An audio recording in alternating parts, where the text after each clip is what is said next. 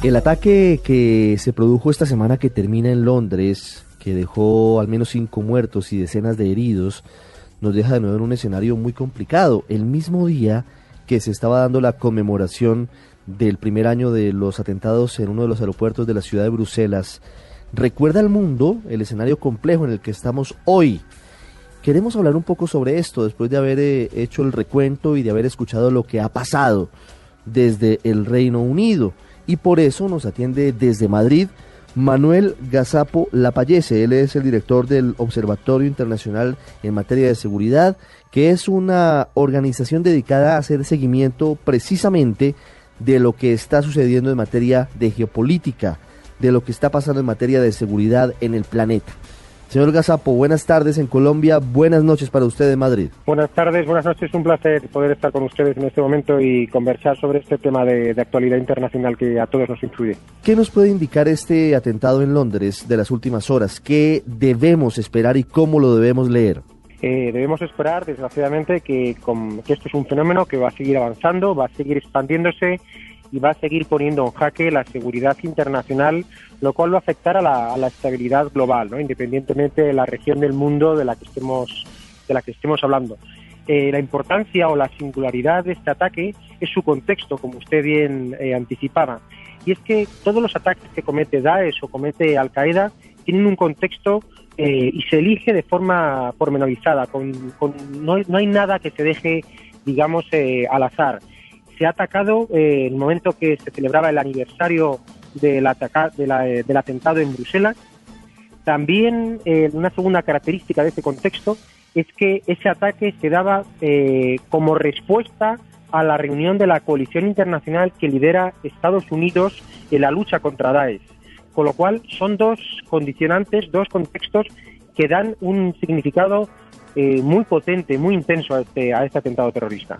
¿Qué puede pasar a futuro con eh, la situación que vive el mundo? El contexto no es sencillo, porque de una parte ya estamos viendo que ni siquiera son ciudadanos de otros países los que llegan a cometer los atentados, son ciudadanos de las mismas nacionalidades. El hombre que causa el ataque en Londres había nacido en el Reino Unido.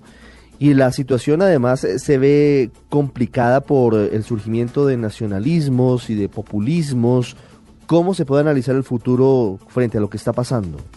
Eh, la situación, el contexto en el que vivimos, como advertíamos antes, es muy complejo y la sociedad, así como sus amenazas, se transforman a velocidades cada vez mayores. Este atentado hay que leerlo de manera que nos intente dar la mayor capacidad de, líneas de acción posibles para que en el futuro podamos preverlo, ¿no? intentar prever nuevos ataques y sobre todo intentar evitar el juego que los, que los terroristas intentan jugar. Me explico.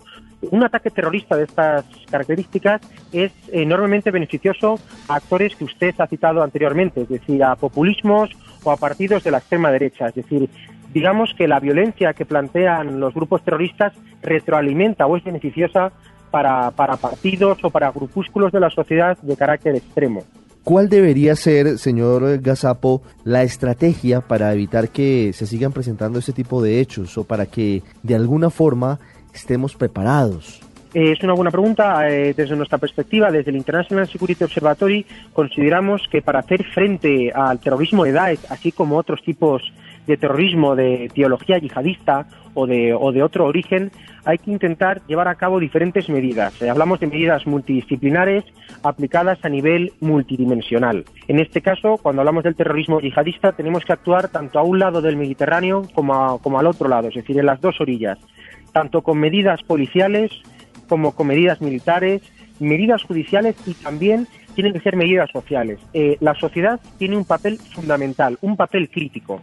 Una sociedad integradora, una sociedad proactiva, una sociedad constructiva que haga que los potenciales terroristas o los potenciales jóvenes que se sientan tan atraídos por estos discursos se desconectan es fundamental. El papel de la sociedad tiene que ser mucho mayor.